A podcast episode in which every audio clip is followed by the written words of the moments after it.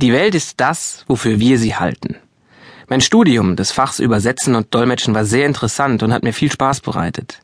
Hier hatte ich die Gelegenheit, täglich dieselben Menschen bei ihren Vorträgen intensiv zu beobachten. Das war sehr wichtig für mich, denn meine Aufgabe als angehender Dolmetscher bestand darin, diese Reden in eine andere Sprache zu übersetzen.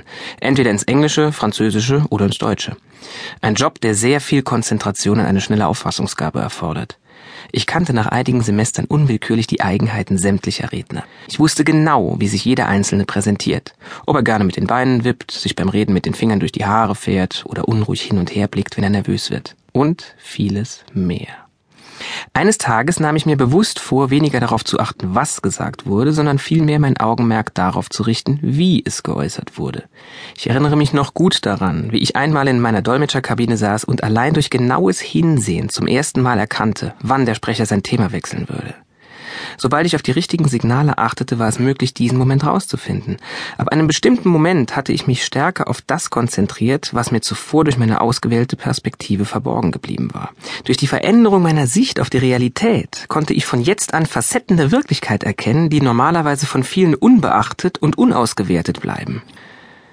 Unsere Sinne täuschen uns dabei immer wieder, unaufhörlich. Denn beim Sehen, Fühlen, Riechen, Tasten und Schmecken können wir nie alle Aspekte gleichzeitig wahrnehmen. Das liegt in unserer Natur. Die Augen zum Beispiel müssen eine dreidimensionale Welt auf der Netzhaut abbilden, die lediglich zweidimensional ist. Dabei gehen bereits viele Informationen verloren. Bei diesem Prozess nehmen unsere Sehorgane aber immer noch ungefähr ein Gigabyte an Informationen pro Sekunde auf. Das ist extrem viel.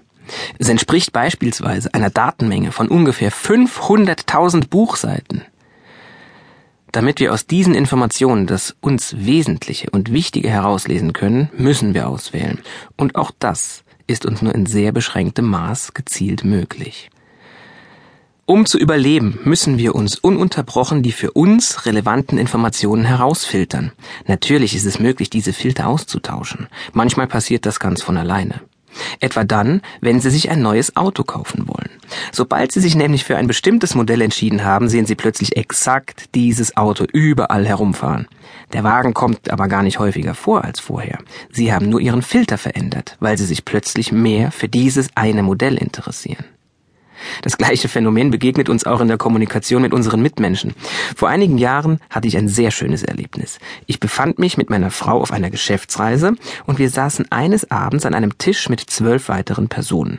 Im Saal waren mehrere hundert Leute anwesend und es herrschte ein enormes Stimmengewirr. Man konnte sich deshalb praktisch nur mit seinem direkten Nebenmann unterhalten.